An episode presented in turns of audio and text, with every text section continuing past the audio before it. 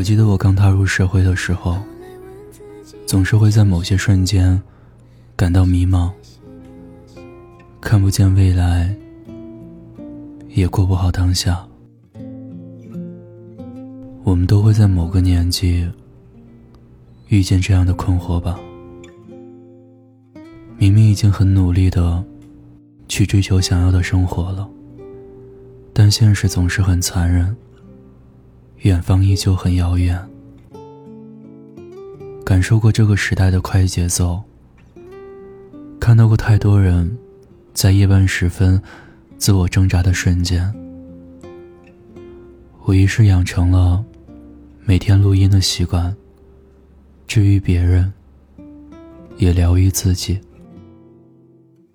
我记得有句话说：“理想生活总是风花雪月。”但现实，却是金戈铁马。在日常的生活和工作当中，也总有那么一些人、一些事儿，会让我们变得不那么快乐。我们会焦虑，会茫然，甚至会失眠，会压抑。你看，情绪真的是一种。很矛盾的东西。如果不能学会管理它，就很容易在日复一日的焦虑当中，将自己的元气消耗殆尽。管理情绪，并不意味着戒掉情绪，而是寻找适当的方式，能够在兼顾生活的同时，理性的表达。毕竟。情绪就是心魔，你控制不住它，它就会吞噬你。有一次我去北京出差，在高铁上碰到一个女孩，她就坐在我附近的位置上，安安静静的看书。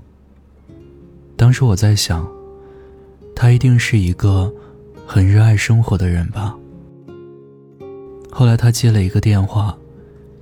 原本平静的语气，突然变得激烈起来。在他们的对话当中，我也大致了解到，因为公司结构的变动，女孩的职位被调整了。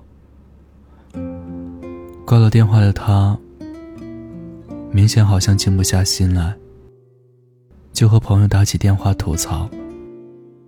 聊了一会儿，她一边煲着电话粥。一边拧开杯子，打算去接水。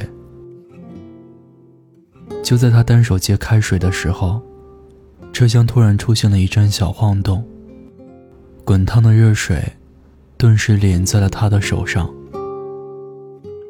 他惊呼一声，杯子也掉在地上。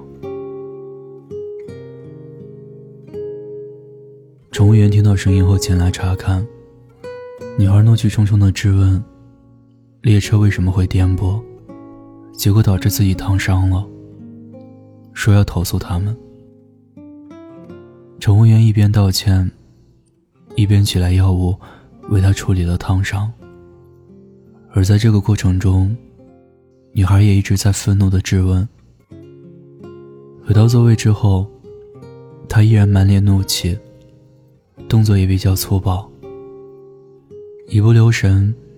又把手机屏扣在了桌板的边角上，屏幕裂了一道纹。我感觉到他的情绪几乎已经要到达崩溃临界点了。他把头埋在自己的胳膊里，也许他偷偷的哭了。其实我想，他也许并不是一直。都是这样的暴脾气，但是一件事接着一件事，而且都没有那么让人开心。他心里大概也在想：为什么今天自己这么倒霉呢？我们都有这样的时刻吧。不过，就像菲斯汀格法则说的，生活的百分之十是由发生在你身上的事产生的。但剩下的百分之九十，都取决于你对那百分之十做出的反应。如果在接电话的时候，能够稍微控制一下自己的情绪，也许就不会有接下来的烫伤事故了。如果在乘务员帮他解决问题的时候，他能够冷静下来，也许乘务员就不必那么难堪，自己也不会丢了形象。如果这些问题都没有发生，他就更不会在情绪失控的情况下雪上加霜，摔坏了手机。所以很多时候。我们接连不断的霉运，其实都是情绪爆发带来的。但是，人不该活成一团情绪。我知道，成年人的生活确实不易，但适度抱怨，是为了避免坏情绪的恶性循环，及时止损。对情绪来说，同样适用。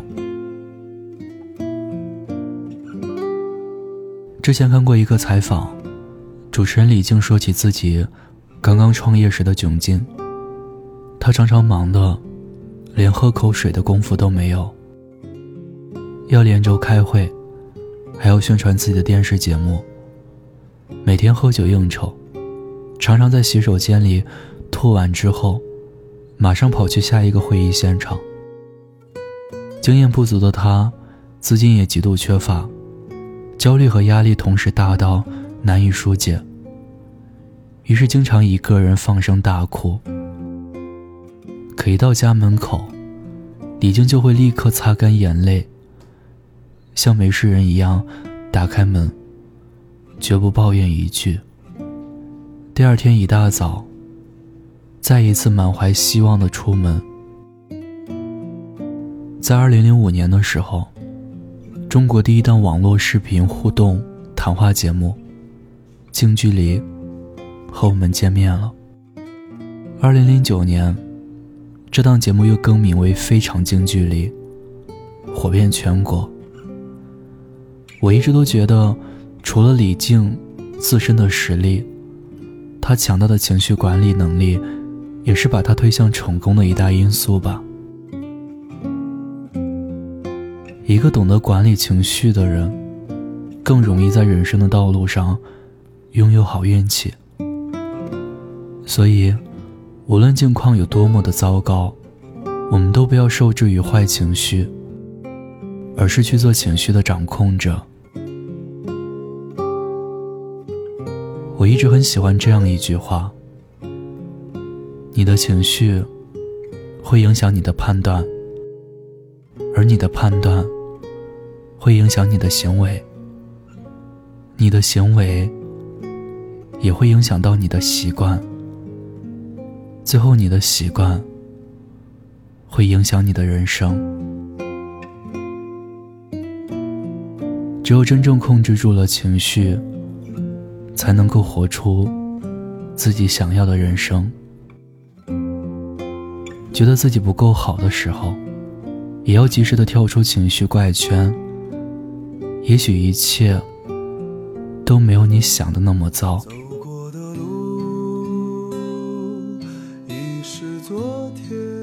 那么好了，从现在开始，不要再为莫须有的烦恼纠结到睡不着了，寻找一个合适的发泄方式，好好释放一下自己的坏情绪。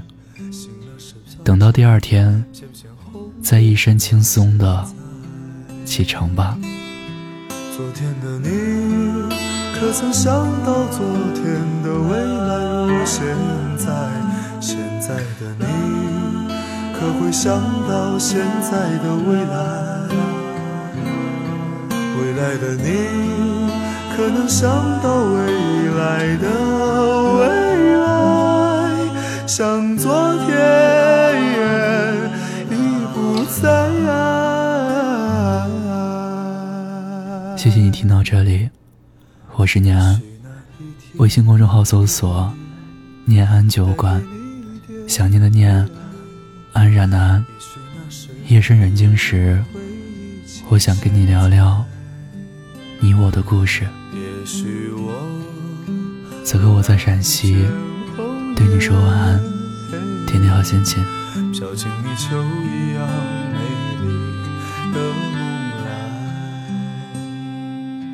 昨天的你，可曾想到昨天的未来如现在？现在的你，可会想到现在的未来？未来的你，可能想到未来的未来？像昨天已不在。